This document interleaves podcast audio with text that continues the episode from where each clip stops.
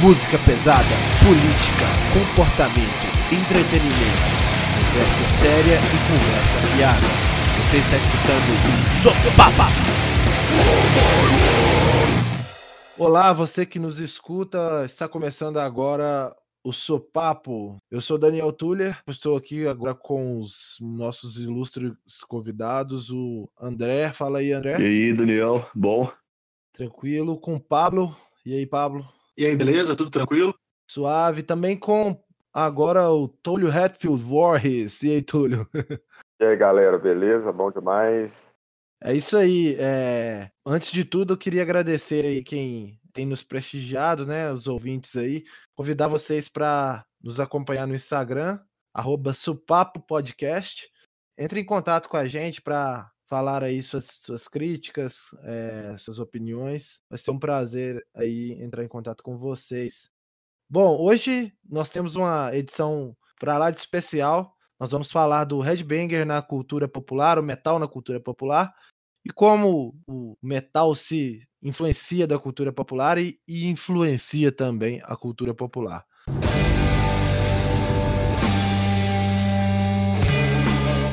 Desde o princípio, nos anos 70, o heavy metal nasce às margens da sociedade e se utiliza de elementos da cultura popular da época como inspiração para sua estética e sonoridade.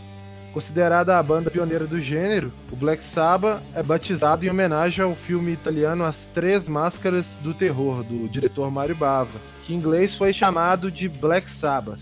Na época, o quarteto inglês, que chegou a se chamar Polka Tuk Blues Band, e Earth procurava por um nome mais original. Passando em frente ao cinema, que anunciava o filme Black Sabbath, Geezer Butler e Tony Iommi se questionaram: as pessoas pagam para sentir medo? Então concluíram que poderia ser uma boa ideia assustar as pessoas e adotaram o nome Black Sabbath o som dos garotos de Birmingham, que já era sujo, mais sujo que as demais bandas, ganhou contornos ainda mais pesados, e a partir dali passaram então a abordar temas cada vez mais obscuros nas letras, caminhando na contramão do movimento hip e firmando a base para o estilo de som que mais tarde viria a ser chamado de heavy metal. Enquanto se tornava cada vez mais popular, ao invés de ser apenas influenciado pela cultura popular, o heavy metal também passou a influenciar, tendo suas músicas, seus códigos estéticos e a figura do músico e do fã retratadas em filmes, livros, histórias, em quadrinhos, jogos, séries de televisão e em diversos outros produtos. Hoje a gente vai falar dessas representações e citaremos as principais referências que marcaram a época e são lembradas até hoje, não só pelos headbangers, mas também pelo público em geral. É, para começar essa discussão, eu gostaria de falar, né, de pontuar aqui que o terror aí, como a gente viu, sempre andou lado a lado com o heavy metal, né?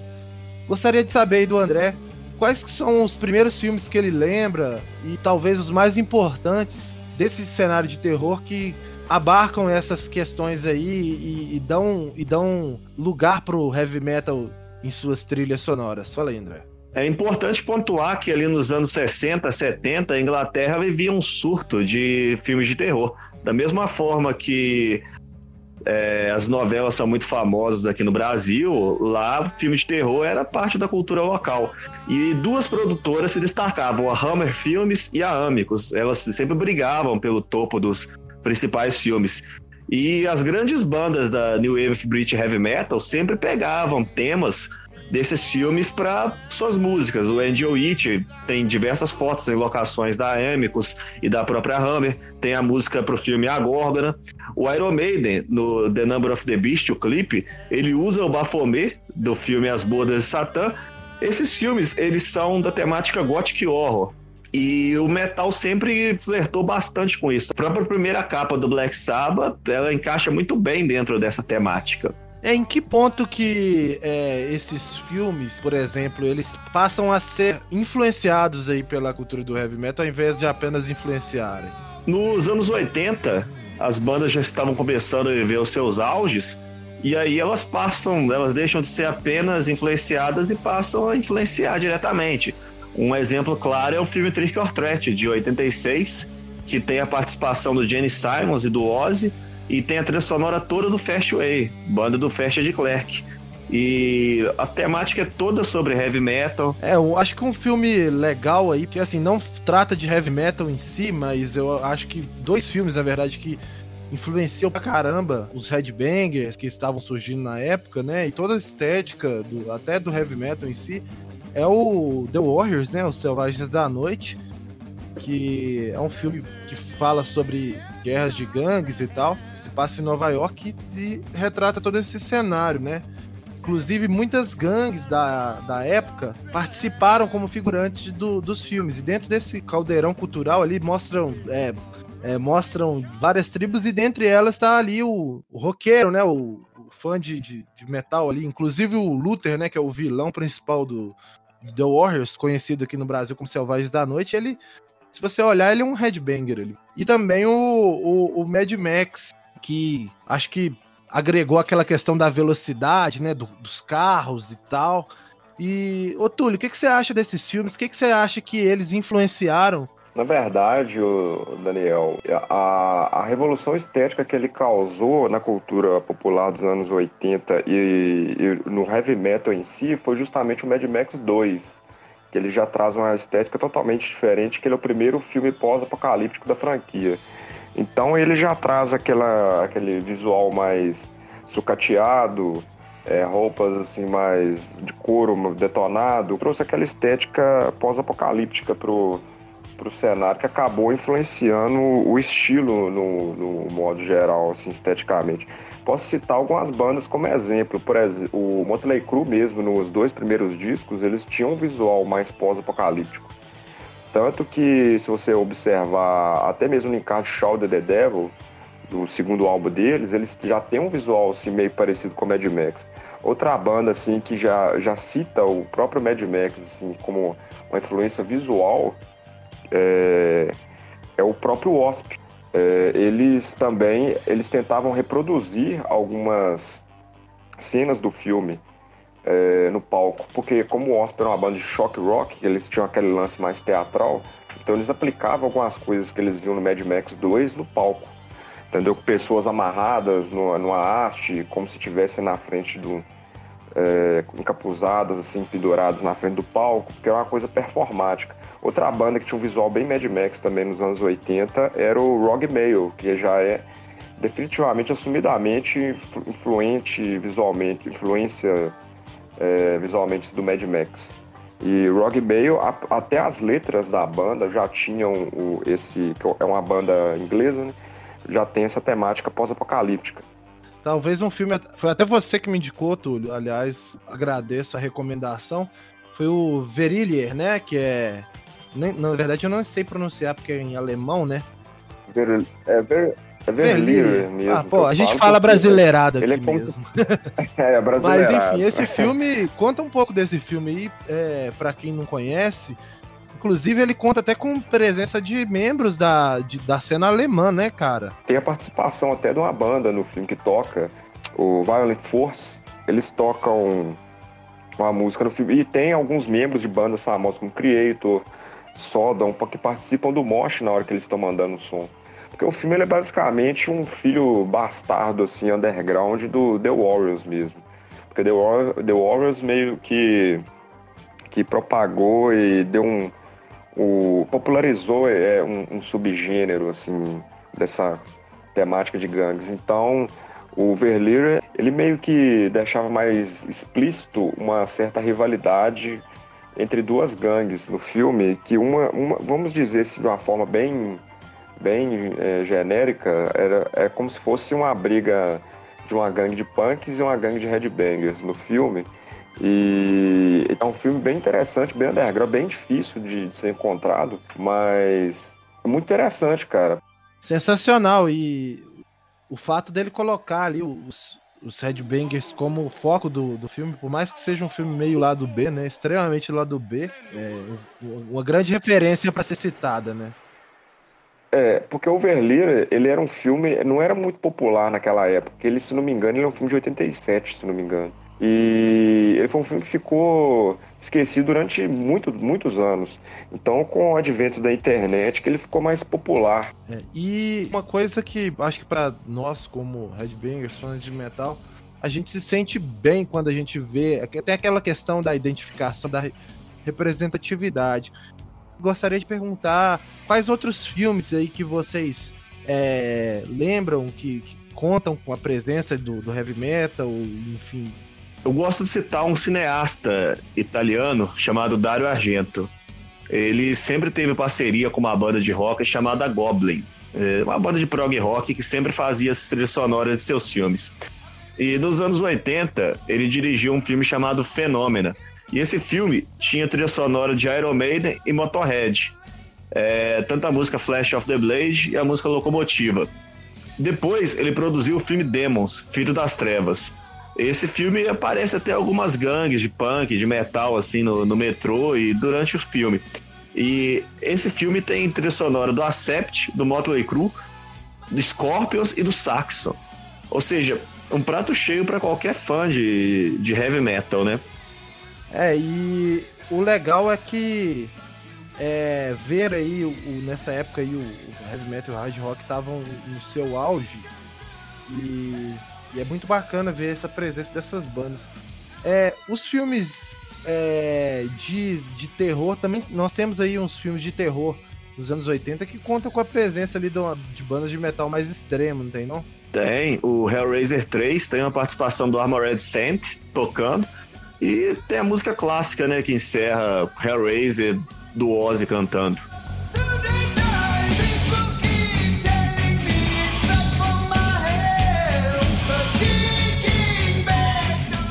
Sim, e agora eu queria levantar uma, uma discussão aqui. Vocês acham que essas representações são fiéis condizentes com a realidade ou vocês acham que fica, algo meio é, estereotipado? É, naquele lance do headbanger ser algo, um cara violento, um cara meio troglodita, assim, porque a gente tem, tem exemplos de alguns filmes, né?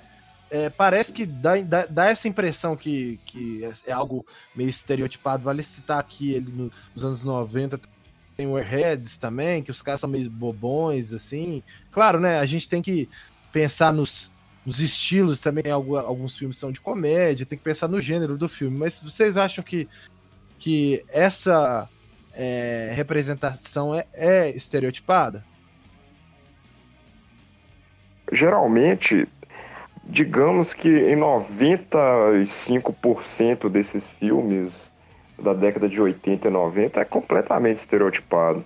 Não só no terror, tem um filme que tentou ser dramático, mas acabou soando bem trash, chamado Escola da Violência, que é sobre um professor que vem de outra cidade, que vai para uma escola lá no, no, numa outra cidade dos Estados Unidos, que é, ninguém consegue controlar a escola. Ela, ela, os professores meio que já se acostumaram com a violência ali inserida naquele local.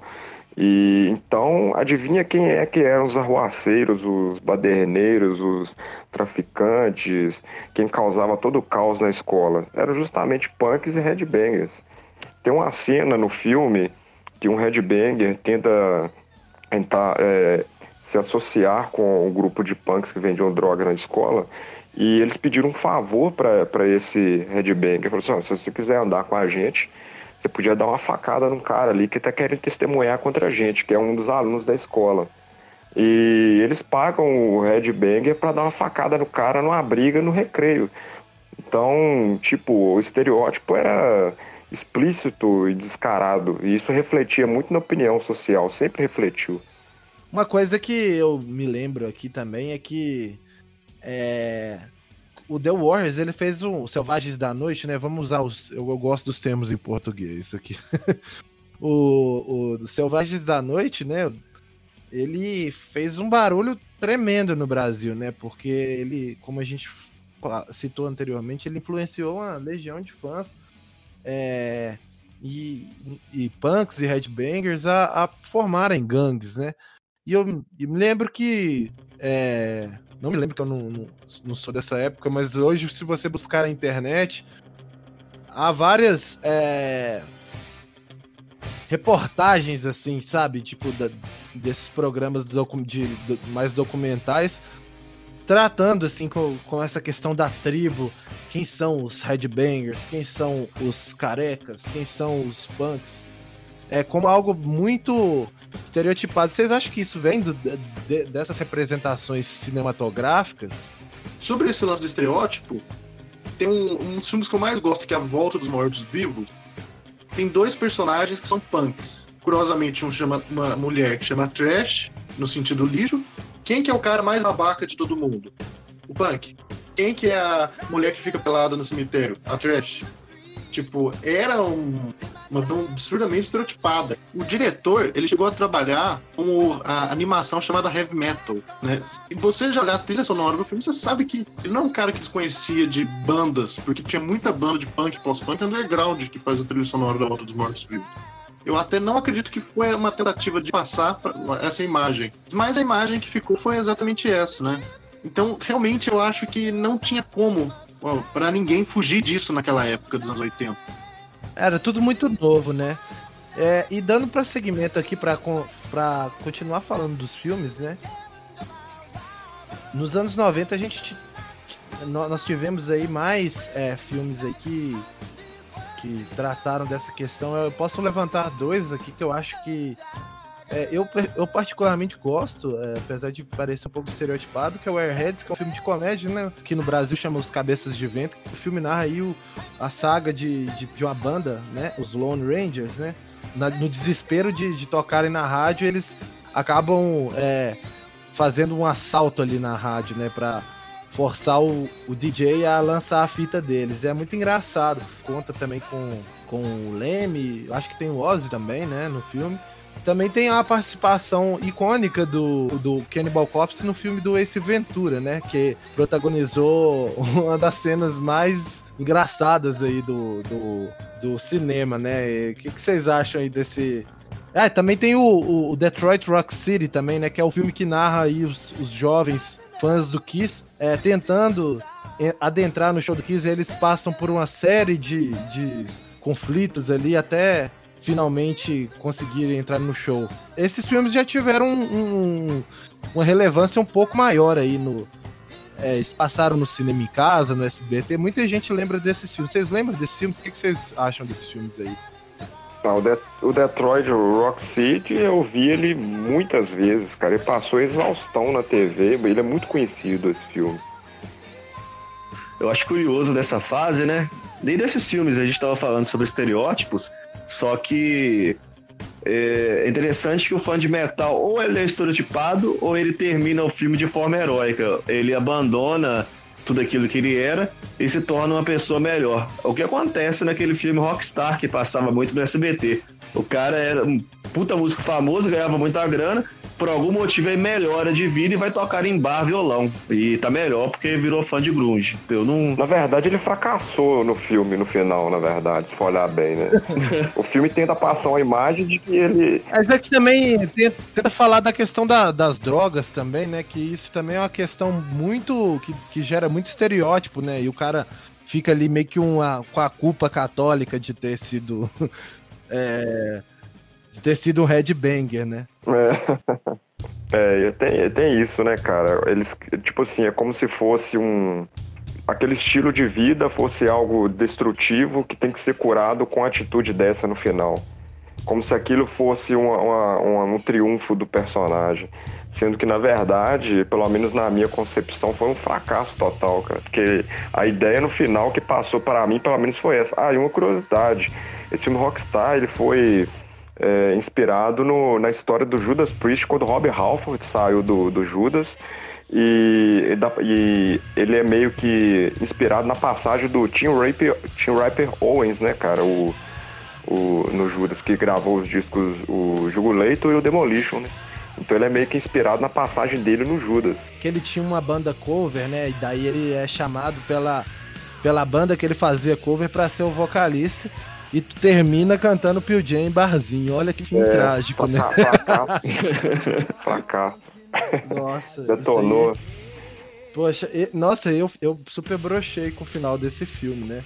Todo mundo, cara, que eu conheço reclama do final desse filme. Eu acho que só os fãs de grunge aí é, que gostaram desse final. É. Mas...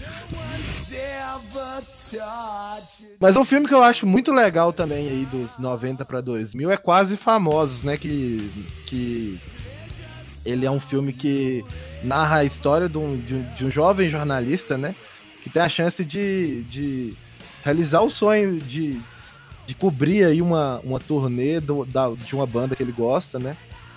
É, ele passa por uma turnê inteira com a banda, né? Que, que eu acho que tem histórias baseadas até no Led Zeppelin, tem até uma cena icônica que o cara pula do, do alto da, da casa, como isso aconteceu na vida real, louco de ácido, e que o Robert Plant que fez isso, né? E, e tem essa cena no filme e narra essas essa, essa turnê dessa banda com todo o drama e com os momentos de glória e os conflitos ali de drogas.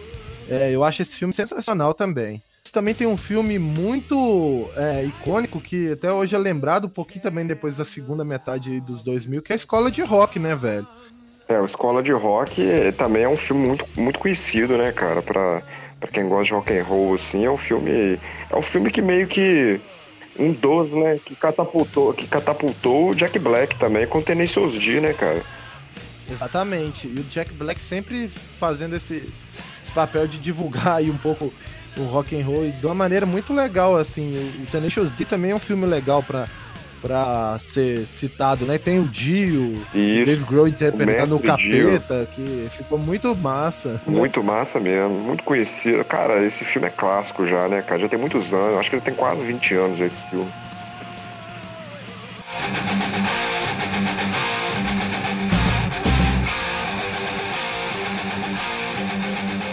Bom, nos, nos 2000 pra cá, nós tivemos aí um boom desses filmes, né? Hoje podemos dizer que talvez estamos no, no, no melhor momento do cinema para retratar é, histórias de bandas. Ah, recentemente tivemos The Dirt e Lords of Chaos, né? The Dirt narrando aí a, a história do Motley Crue regrada e a, a excessos de, de drogas e loucuras e, enfim, hard rock. Lords of Chaos. O que, que vocês acharam desses, desses filmes aí? Vocês acham que eles entram no, no, nessa questão do estereótipo também? Eu gostaria de falar sobre o Lords of Chaos. E é engraçado que foi feito por um cara da cena, que é o Jonas Arkerland, né? Que chegou até a tocar no Battery no começo da carreira, é cineasta, gravou diversos clipes, etc. Ele, apesar de ser um cara que conhece a cena, ele estereotipa muito os membros do meio e os membros daquele cenário que estavam nascendo ali. Ele bota os caras como idiotas, ele bota os caras como meio retardados assim. E até os familiares, como o Andrew Zollin, irmão do Dead, reclamou da caracterização do irmão, disse que o Dead não era daquela forma, não matava animais. E é um filme assim, ele é legal na medida do possível, ele tem muita referência bacana, toca até sarcófago e tal. Só que ele é um filme que desagrada o cenário, estereotipa. É, mas eu, eu gostei de algumas é, algum, alguns retratos estereotipados desse filme. Achei genial ele ter colocado o Varg é feito por um ator judeu e gordo. pra mim, o... Isso foi uma boa sacada, né, cara? Nossa, eu achei sensacional. O Varg ficando ofendido, pra mim, foi um. um uma dádiva. O The Dirt, que saiu agora, eu acho que ele vai ser. Pode ser sim um exemplo do que vem pela frente, né? Por exemplo, você pode esperar um filme meio que conta a história de banda, como por exemplo Black Sabbath, do Metallica, talvez o Megadeth. Nada de filme de banda muito, muito underground ou foda dessa massa, né? Dessas bandas de massa. Então, mas realmente eu acho que é uma boa, porque futuramente a gente pode ter mais filmes desse tipo. Né? E ele fez bastante sucesso. É, e, e também um atrativo desses filmes também é a história também como um todo ali da que traz, né, as bandas, né? Porque, poxa, são histórias, o Motley Crue, enfim, a cena norueguesa, são, são histórias aí de impacto, né, cara? Que sempre geraram interesse, assim, uma mística por trás. E que chamam a atenção, tem que ter história. Aliás, o The Dust tem uma cena, acho que icônica, um, um que eu. Nossa, cara, eu quero eu quero um filme do Ozzy, assim, ou do Black Sabbath, cara, porque aquela cena do Ozzy dando um raio na, na carreira de formiga no The Dirt é sensacional. o cara esfrega a cara no mijo, cara. Porra, muito. Aquela cena é clássica, é icônica demais. Até no livro ele cita essa cena. Eu acho que se for fazer um filme desse tipo, o Ozzy vai ser o próximo. É. Não, e tem história pra caralho, né? Sim.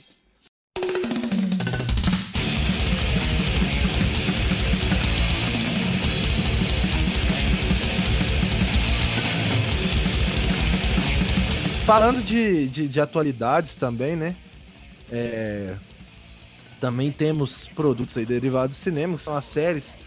Duas que chamaram atenção pra caramba foram o Stranger Things, né? Que tem o personagem o Billy, que é um headbanger, que aí ele até parece que é de propósito esse, esse estereótipo do, do headbanger é, como bad boy, né?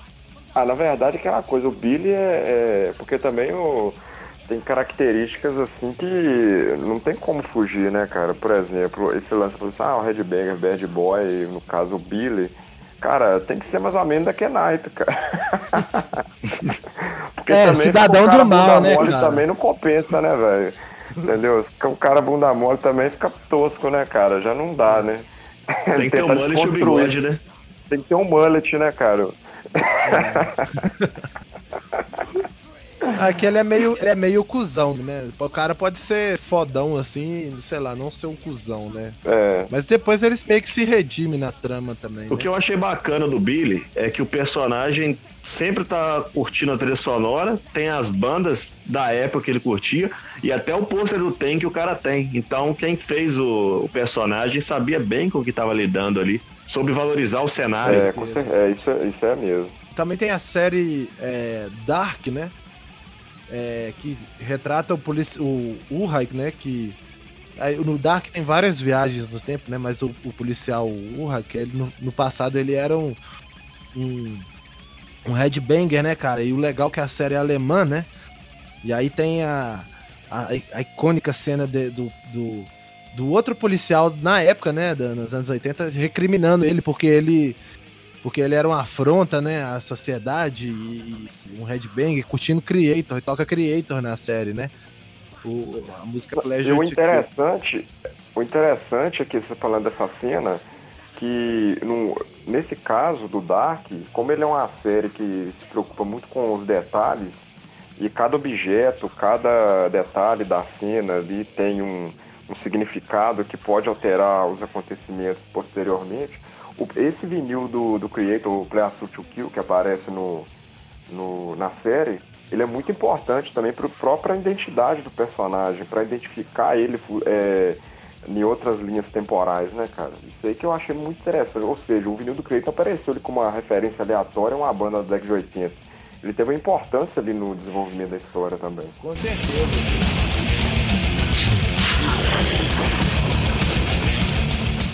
E vamos falar de outras coisas aqui, porque cultura pop não, é, não se resume a filmes, né? Também temos games aí, Pablo, fala aí. Temos muito heavy metal nos games, a partir de quando que isso começa? O que, que você gostaria de citar aí e trazer pra gente? Olha, eu acho que a grande é, referência quando se fala de heavy metal nos jogos é o Doom. Não tem como escapar do Doom. Por exemplo, o Doom 2 é basicamente Pantera tocando. Literalmente, aliás, né? Foi um jogo que revolucionou o gênero dele. Então é um jogo muito importante. E na época, você chegava no primeiro Doom, que era uma trilha sonora própria, já a primeira música já era bem heavy, mas não era, era bem heavy metal mesmo. E eu acho que você vai lá, o cara é fã do estilo, pega o jogo, já vê que o jogo é bruto pra caramba e ainda tocando essa trilha sonora, o cara fica outro. Então eu acho que foi. É, ele pode não ter sido o primeiro, mas eu acho que ele foi realmente o, o mais importante na, nessa época. E aí o Doom é dos anos 90, né? que mais dos anos 90 que a gente tem aí de, de referência? Ah, cara, tem o, aquele clássico, assim, que eu garanto que muita gente que tá na faixa, assim, dos 25, 30 anos deve conhecer, que é o Rock and Roll Racing, né, cara? E esse jogo esse era do Super Nintendo, ele era demais, cara. Você acelerando aqueles carros, destruindo um ao outro ali com, com míssil, bom rolando, rolando Smoke Underwater, rolando Paranoid, aquilo ali era muita loucura pra cabeça da, da molecada, né, velho? Tinha também o que muita gente. Super Nintendo, falando de década de 90, É, isso eu jogo até hoje, cara. Tinha o desenho dele também que passava na TV, que era o Biker Mice from Mars, conhecido aqui no Brasil como Esquadrão Marte, dos ratos motociclistas de mar. Ratos não que eles gostavam de se chamar de ratos, né, cara? Mas o, o jogo também, o, visualmente, a estética do jogo e tanto do desenho era completamente é, referencial assim pro heavy metal em si, tanto que os próprios personagens no, na série que passava na década de 90 na TV, eles referenciaram bandas, os ratos mesmo falaram que curtiam o som, tanto o jogo, que é muito, às vezes é até mais famoso que o desenho aqui no Brasil, é, é, é demais, até hoje, cara, eu jogo esse jogo, é bom demais, cara. Nos anos 90 também teve o Crewball, que é um jogo de pinball com a trilha sonora e a. Como posso dizer? E a imagem do Motley Crue, que saiu pro Mega Drive. Ou seja, as bandas já tinham um certo contato com a, com a coisa também, mesmo nessa época. É, o, o Iron Maiden lançou o próprio jogo em 99, Ed Hunter, né? Que Acompanhado tem... coletânea. Né? É, isso foi uma. O Iron Maiden sempre saindo na frente. É, com, com essa questão do marketing, né? Sempre muito bem feito ali, é, utilizando a imagem do Ed.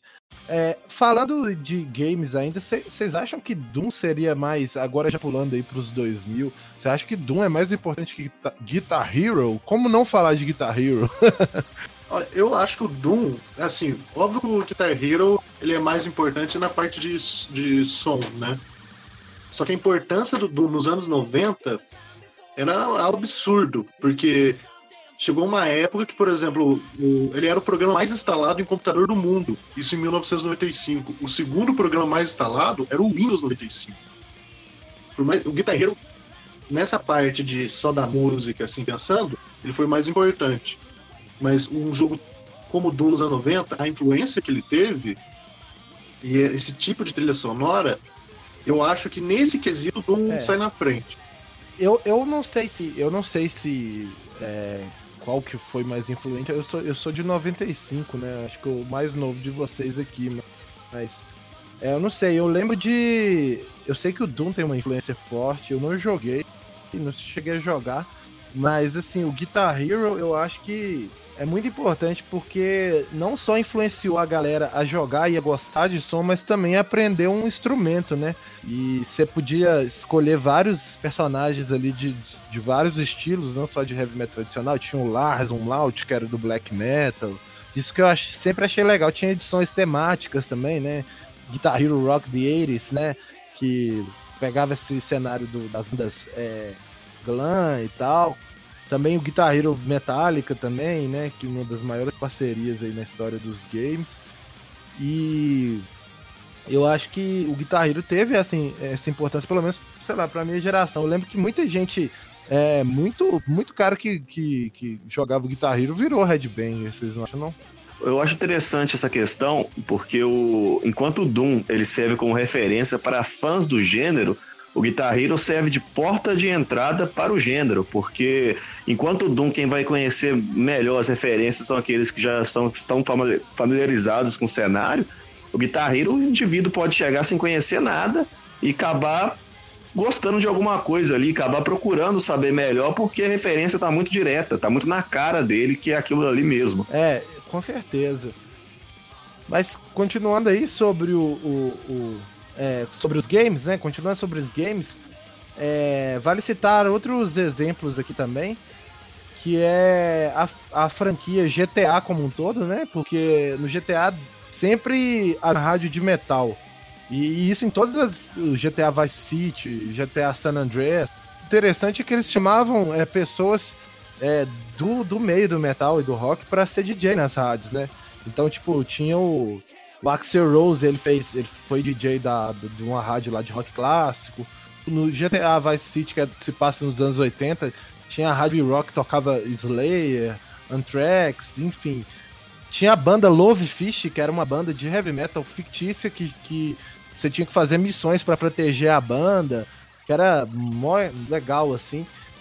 E também no GTA 4, na expansão, né? É, The Lost and Damned, tem a rádio que toca metal extremo, que é, é o CHC, que o DJ dessa rádio é ninguém mais, ninguém menos que Max Cavalera, a, apresentando bandas de death metal no programa. Toca Entombed, toca Cannibal Corpse, toca Terrorizer, toca, enfim, uma infinidade, toca Battery. E é sensacional. Studios of LCHC, Max Cavalera presents a show that celebrates the birth of darkness. This is why they call it Death Metal! Let's hear some Cannibal Corpse. E tem o jogo Brutal Legend, que talvez seja o, o mais é, essencial, assim, que, que engloba o metal como um todo, que o personagem é um headbang, que ele luta contra os, os vilões lá e, e, lança poder com a guitarra. E tem o Leme, tem o Ozzy, que esse jogo não é tão famoso, mas assim, ele é muito legal também. Maggots in planes, maggots infesting every burrow, a city in flames. Burn! É, bom, mudando aqui, vamos falar de outras, outros formatos aí. É, HQs, alguém quer comentar aí, histórias em quadrinhos? Eu lembro da primeira história do Carnificina, como vilão do Homem-Aranha, e o Homem-Aranha tem a ideia de levá-lo para um show de metal, porque lá a música é muito alta e o simbionte é sensível ao som. Só que aí o próprio Homem-Aranha estereotipa demais o som de metal. Ele diz que o público de heavy metal só quer saber de barulho, cita como se fosse um bando de burros arruaceiros. É assim, até idiotice de quem escreveu essa história. É, animes é, é, um, é, um, é uma área que os, os fãs de heavy metal eu vejo muito é, muita paixão envolvida em principalmente o pessoal do, do Power Metal, assim. O que, que vocês podem citar aí de, de, de animes? Então, os animes eles sempre tiveram uma relação com, com principalmente com aquele hard dos anos 80 e o heavy, né? Você pega, por exemplo, às vezes não é uma música exatamente de heavy metal ou de hard, mas você vê que tem uma influência disso, pelo menos na parte instrumental. Isso começou mais para os anos 80 Algumas bandas já fizeram aberturas encerramentos de animes, como por exemplo o Mr. Big e o Loudness. Né? E eles sempre colocam alguma referência em alguns animes, como por exemplo o bem popular que é Jojo, que quase todo mundo tem nome de banda. Você pega os poderes dos caras, os stands, tem o Black Sabbath, Metallica, né? Inevitável citar aqui o Edu Falaschi gravando o tema de Cavaleiros do Zodíaco, né, cara? Melhor abertura. A, a própria abertura de Saint Seiya, Pegasus Fantasy, ela é feita por uma banda chamada Make Up, uma banda de metal japonesa. E o próprio Saint Seiya e o próprio anime anos 80 ali é repleto de bandas, aberturas de hard and heavy. Falando ainda sobre outros formatos, né? É, na TV aqui, cara, é, também temos o, o, reality show, não tem tanto a ver com heavy metal, mas, pô, tem Ozzy Osbourne lá, tem o, o The Osbournes, né? Que é aquele reality show que fizeram na, com a família do, do Ozzy, né?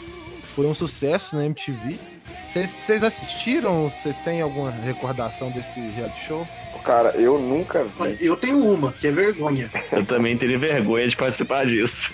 Eu Inclusive nunca, a filha dele não quis, né? Participar, tem uma né? filha do Ozzy que ela é, mais, ela é mais discreta, né, cara? Ela não gosta muito de se envolver, assim, com essas loucuras da família dela, não.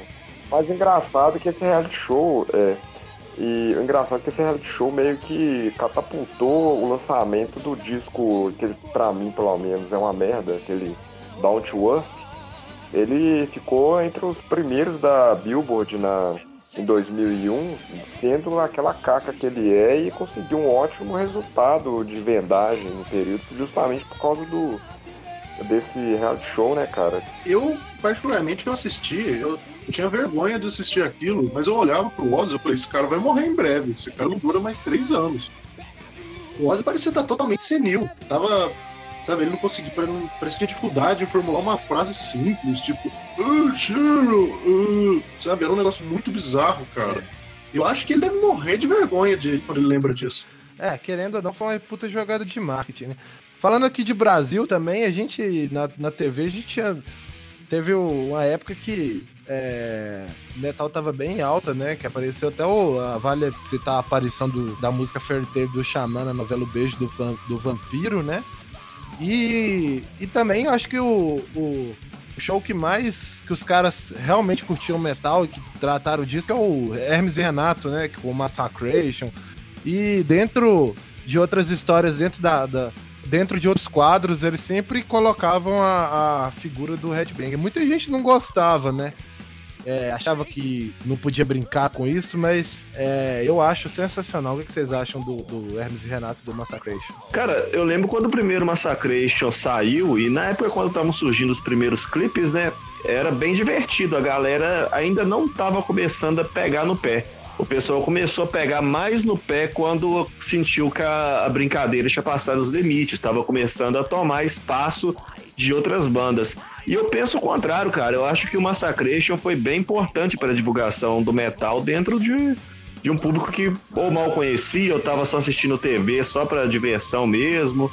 Eu acho que foi um, uma parte, um período bom pro heavy metal nacional, porque o Angra estava no auge, o Xamã estava no auge, o Massacration fazia um trabalho bacana e serviu bem para divulgar o cenário, seja como piada ou não, pelo menos estava sendo falado. Hoje em dia nem isso. É, e você citou aí, é, hoje em dia nem isso. O que, que vocês acham aí? De uns tempos pra cá, vocês acham que deu uma desaparecida? O fato do metal, do rock, né, como um todo, não fazerem parte mais da base da música pop, vocês acham que influenciou nessa. É, bom, nesse sumiço, assim, do, do metal na, a influência do metal na, na cultura popular como um todo? É, o que eu acho é que o cenário ele não é só sobre o que toca nas rádios, né? A música pop, a cultura pop, ela é feita também sobre o que toca nos filmes e nas séries. E hoje o metal não tem mais esse esse boom, não tem nada acontecendo, não tem nada sendo citado, não tem nada sendo lembrado.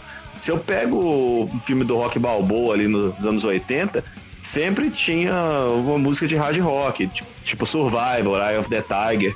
Hoje os filmes do Creed já não tem mais isso, é só hip hop. Então o heavy metal, o rock and roll, o hard rock tem sido muito esquecido e consequentemente tem feito o cenário diminuir também, o público acabar não se renovando.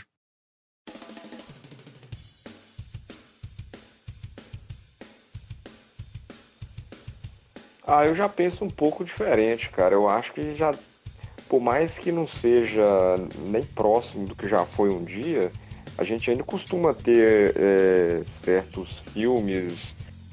É, hoje em dia, para você encontrar esse tipo de coisa, ele não vem é, para você assim de bandeja igual vinha antes. É, você, via, você já via diretamente na TV e tudo mais. Você basta um pouco de pesquisa, cara. A gente citou o Dark e o Stranger Things também, né? São produções de massa. Eu acho que tem, que tem a ver com. Tem a ver com o estado atual do, do heavy metal também, que não tá tão por dentro, na mídia também, né? Cara, é, realmente, é, hoje em dia, se você quiser achar material relacionado ao metal, você tem que dar uma procurada. Eu acho que a última coisa que eu lembro que passou em algo mais mainstream foi uma banda, foi, o, foi no South Park, que eles fizeram uma banda de death metal para tocar. Eu acho que foi a última coisa assim, que eu realmente estou lembrando em algo que realmente foi mainstream. Tirando o filme do, do Motley Crue, cara, claro. Mas você sabe uma coisa interessante? No passado, a gente falava muito sobre o que estava acontecendo no cenário. Hoje a gente fala sobre o que aconteceu no passado. O Demons tem aquela cena icônica de Festas a Shark com a katana. Por que hoje a gente não pode ter um Demons 3 com katana do Enforcer tocando? Nossa, ia ser, nossa, ia ser louco demais. Falta um pouco de olhar é, dessa dessa parte dos, dos enfim, da, do pessoal que trabalha com a trilha sonora também, de buscar referências atuais, né? Mas, de qualquer maneira, né, para quem tá aí na internet, hoje em dia tá uma, a facilidade é muito maior do que antigamente. É só dar uma buscada, né, cara? A internet tá, tá aí para isso, né?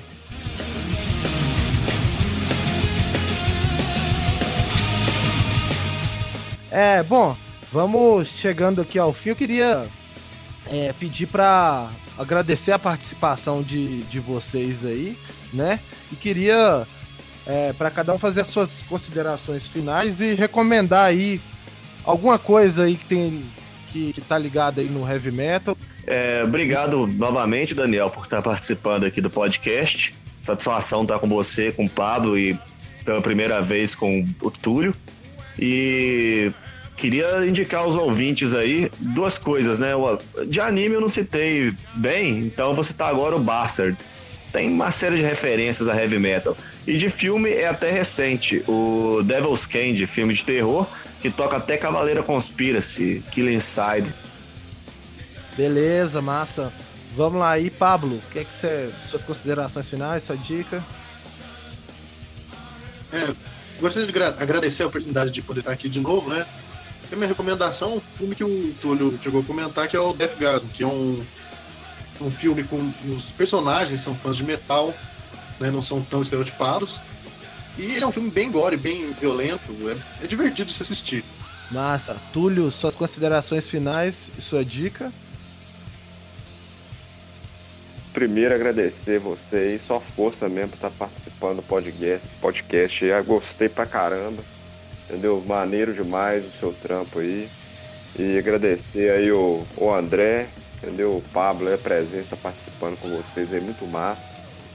E, cara, eu, eu vou recomendar, velho, um clássico de. um filme clássico de 87. Ele não é um filme, assim, diretamente sobre o heavy metal, não, mas tem, cara, um, um, um alienígena, cara, que veio pro, pro nosso planeta curtir um som e o nome desse filme é O Escondido, cara. Esse filme é clássico de uma alienígena veio aqui só pra dar rolê, curtir um heavy no toca-fitas e pegar o carro sair passando por cima de tudo. Valeu, Túlio. Esteja convidado a participar na, em próximas edições. E é isso aí. Eu vou dar uma dica aqui que eu já falei hoje aí no programa, que é o filme Quase Famosos da, do diretor Cameron Crowe, que é um filme, como eu falei, é um filme de um adolescente de 15 anos que tem a chance aí de realizar seu sonho acompanhando a turnê de uma banda de rock como jornalista, né? Esse filme é sensacional, tem cenas icônicas. Bom, é, essa foi a terceira edição do Supapo Podcast. É isso aí, galera. Muito obrigado aí pra, pela audiência. Gostaria de mandar um, um, um abraço aí pro Giovanni lá de Monlevade, que sempre tá acompanhando o, o nosso podcast e para o Wendel, meu amigo Wendel, que mora em Ouro Preto, que também gostou pra caramba. Um grande abraço a vocês. Até o próximo Sopapo. Valeu!